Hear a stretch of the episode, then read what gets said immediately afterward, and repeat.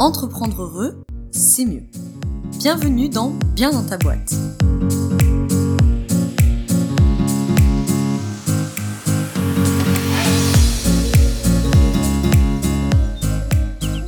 Bonjour à toi, bienvenue dans ce nouvel épisode du podcast Bien dans ta boîte. Aujourd'hui, je te retrouve, comme tu l'as sûrement vu, dans un épisode hors série de la liste des hors séries GDA pour galère d'accompagnant.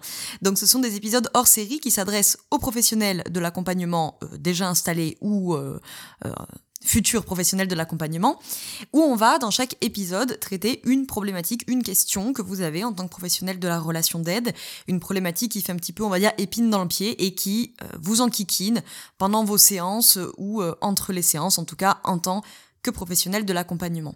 Ce que j'entends par professionnel de l'accompagnement, c'est tous les professionnels de la relation d'aide, les consultants, consultantes, les coachs que vous soyez, coach de vie, coach pro, euh, dev perso, euh, couple, ce que vous voulez, les thérapeutes, évidemment, là aussi en tout genre, vous êtes nombreux, euh, de l'énergétique, les thérapeutes familiaux, naturopathes, sophrologues, quoi ou qu'est-ce, formateurs, formatrices, aussi, bien sûr, vous faites partie des professionnels de la relation d'aide, travailleurs sociaux, enfin bon, bref, cette grande famille des professionnels de l'accompagnement.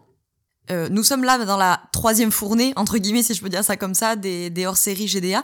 Donc il y a déjà eu 10 épisodes. Je te mets dans la description de cet épisode les liens vers les 10 précédents si tu veux les écouter, s'il y a des sujets là-dedans que, voilà, peut-être que tu n'avais pas vu passer à l'époque, mais qui peuvent t'intéresser. Tout est également disponible sur le site de Bien dans ta boîte. Et aujourd'hui, on va se retrouver avec un épisode important, comme tu l'as vu dans le titre, puisqu'on va parler de la question des projections quand on est un professionnel de l'accompagnement. Déjà parce que en tant que pro de l'accompagnement, on est tous concernés par ce problème de projection. De deux, parce que c'est un piège entre guillemets de posture dans lequel on tombe très facilement, très très vite, même quand on est aguerri. Et troisième point, justement, parce que, c'est peut-être ce que tu dis dans ta tête, c'est qu'il y a beaucoup, j'ai même envie de dire, il y a trop de professionnels de la relation d'aide qui se disent oui, bien sûr, les projections, euh, je sais, il n'y a pas de problème, euh, moi je gère très bien les miennes, j'en fais pas, et quand je le fais, je m'en rends compte. Donc euh, si tu es en train de te dire ça, c'est qu'il faut encore plus que tu écoutes cet épisode.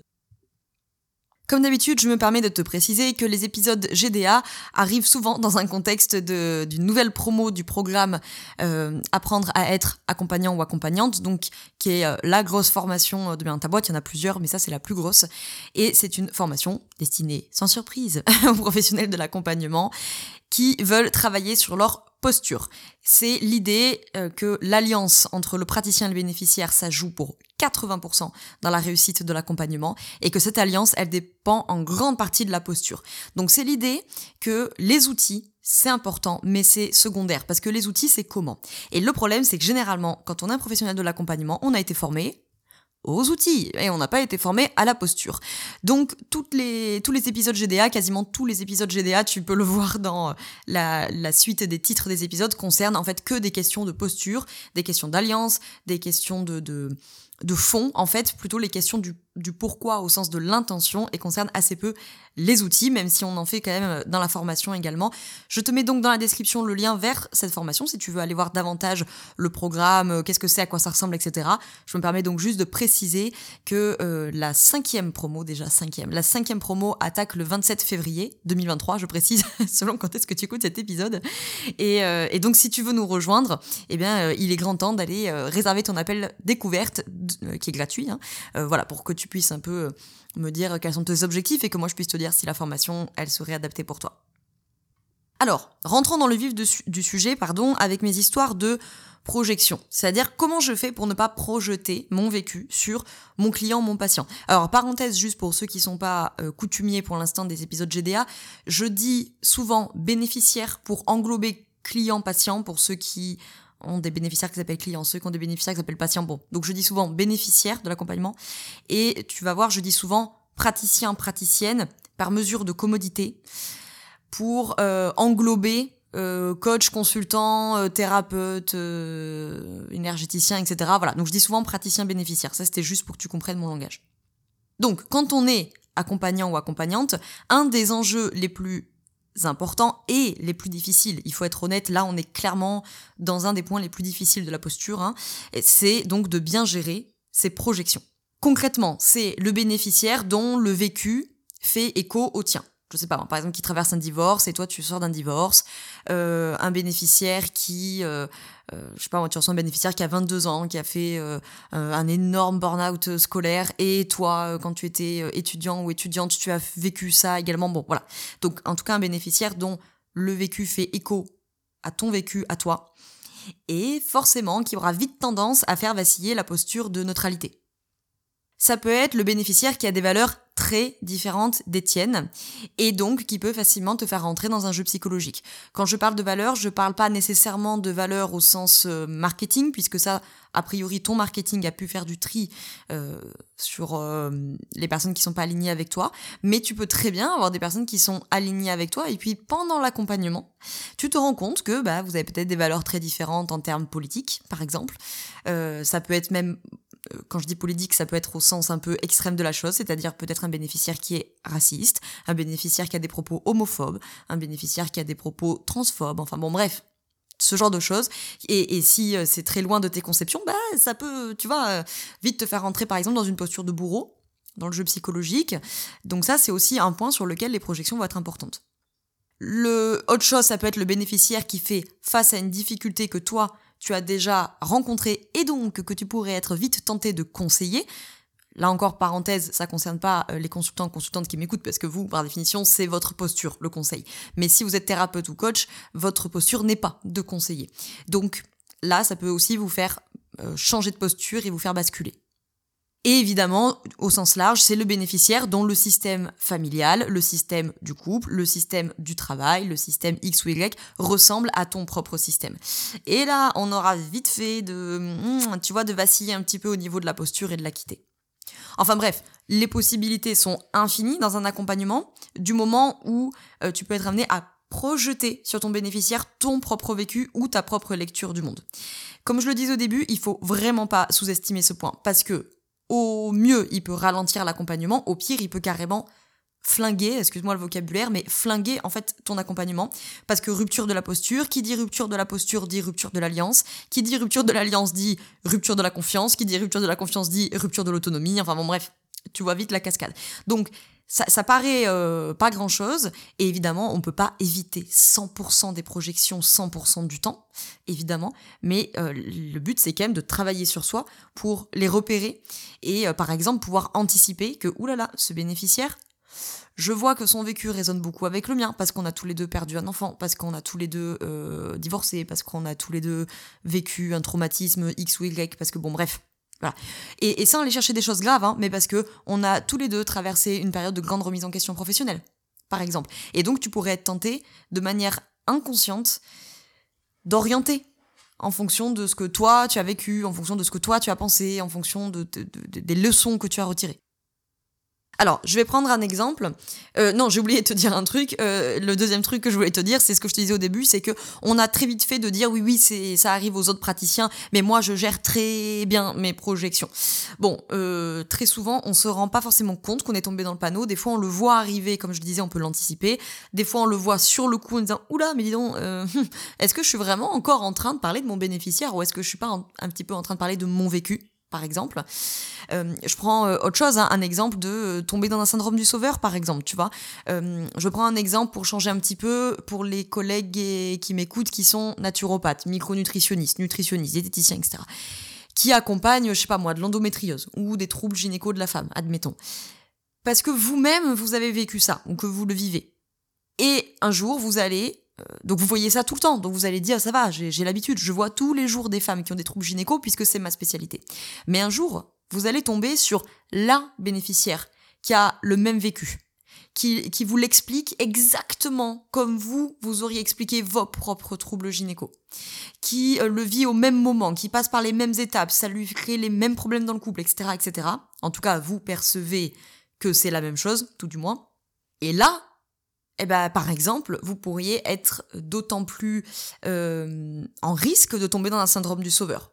Et donc vous quittez votre posture d'accompagnant qui doit être une posture d'adulte, parce que je peux pas amener mon bénéficiaire sur une posture d'adulte si moi-même je l'ai quitté. Okay euh, si toute cette histoire d'adulte, de sauveur, de parents, de machin, c'est pas clair, je te mets dans la description le lien vers un épisode euh, long que j'ai fait sur les états du mois de l'analyse transactionnelle pour que tu comprennes ce que je te raconte.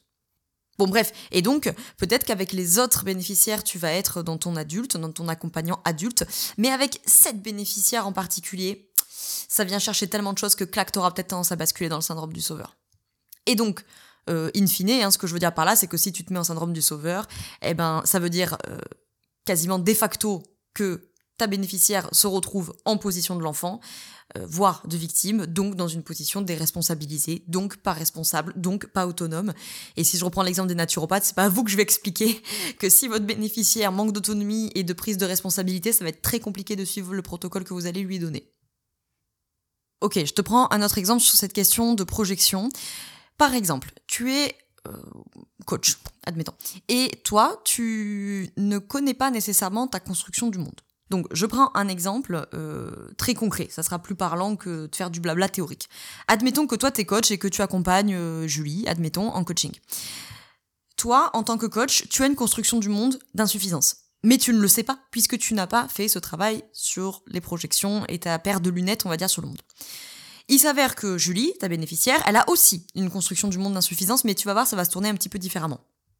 Ce qui se passe, c'est que ta bénéficiaire ne fait pas le travail interséance et donc c'est en train de te poser un gros problème dans l'accompagnement parce que du coup eh ben euh, ça, n'avance pas comme euh, ça devrait entre guillemets avancer puisque le travail interséance il n'est pas fait qu'à chaque fois que tu arrives en séance tu as une espèce de, déception et, et c'est en train de tourner même à l'incompréhension de pétard mais pourquoi elle fait pas ce travail interséance pourquoi tous mes autres bénéficiaires le font et elle elle ne le fait pas euh, donc tu te remets en question tu te dis qu'il y a quelque chose qui va pas et en même temps tu comprends pas pourquoi ça ne fonctionne pas et elle c'est en train de s'enliser parce que elle de son côté elle est en train de remettre en cause son accompagnement.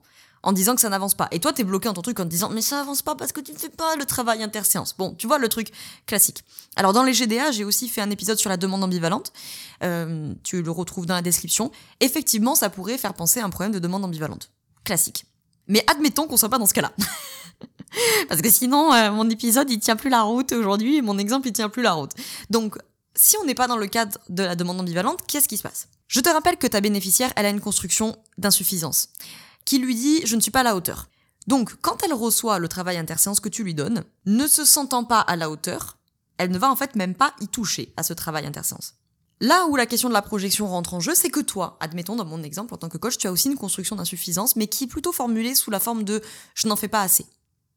Donc là, je pense que tu vois beaucoup mieux où est-ce qu'on va en venir. C'est que toi, en tant que coach, tu vas toujours donner plus de contenu et d'exercices interséance puisque tu essayes d'en faire assez. Sauf que ta bénéficiaire, plus tu fais, plus tu donnes, plus tu lui valides, sans le vouloir, hein, qu'elle n'est pas à la hauteur de réaliser tout le travail que tu lui proposes. Donc je pense que là tu vois très bien comment est-ce qu'on va tourner en rond. Donc conclusion numéro une, plus je me connais, plus j'ai travaillé sur moi en tant qu'accompagnant-accompagnante, moins je projette sur mon bénéficiaire mes constructions du monde, mes croyances, etc. et ma lecture du monde. Je te prends un autre exemple que j'ai eu en supervision il y a quelque temps de ça. On va l'appeler euh, Flavie, par exemple. Flavie, elle est coach de vie, elle est coach principalement sur des sujets de développement personnel, et par la force des choses, elle s'est retrouvée à n'accompagner quasiment que des femmes, et en l'occurrence que des femmes accompagnantes, donc qui sont euh, justement comme toi, euh, coach, consultante, thérapeute, etc. Et en soi, ça lui convient très bien. Ceci dit, elle m'avait expliqué qu'elle voulait, entre guillemets, ouvrir un petit peu sa clientèle, pour pouvoir passer, si tu veux, un peu d'autres cas mais elle n'arrive pas à attirer, entre guillemets, euh, d'autres profils malgré tous ses efforts de communication et de marketing. Alors moi, je me suis évidemment pas occupée de la com et du market, c'est pas mon travail, mais je me suis dit, on va aller voir ce qui pourrait se tramer d'autres, et notamment en termes de projection, c'est ça que je veux te partager aujourd'hui, puisque c'est le sujet de l'épisode. Je lui ai donc demandé de réaliser son génogramme. Alors le génogramme, parenthèse, c'est un outil euh, plutôt du champ familial, où en fait on vient dessiner entre guillemets un arbre généalogique, mais le but n'est pas de faire un arbre généalogique, le but est de dessiner ce qu'on sait de la famille, donc tu vois, le but c'est pas de faire des recherches pour le dessiner, mais de dessiner avec ce qu'on sait de la famille. Et surtout, sur ce génogramme, on va inscrire les interactions et les dynamiques du système familial. Alors sur le génogramme, en fait, tu peux à peu près mettre tout ce que tu veux. Tu peux mettre les mariages, tu peux mettre les divorces, tu peux mettre les, euh, je sais pas moi, les apportements, tu peux mettre les disputes, les conflits, voilà. Peu importe ce que tu veux mettre en avant.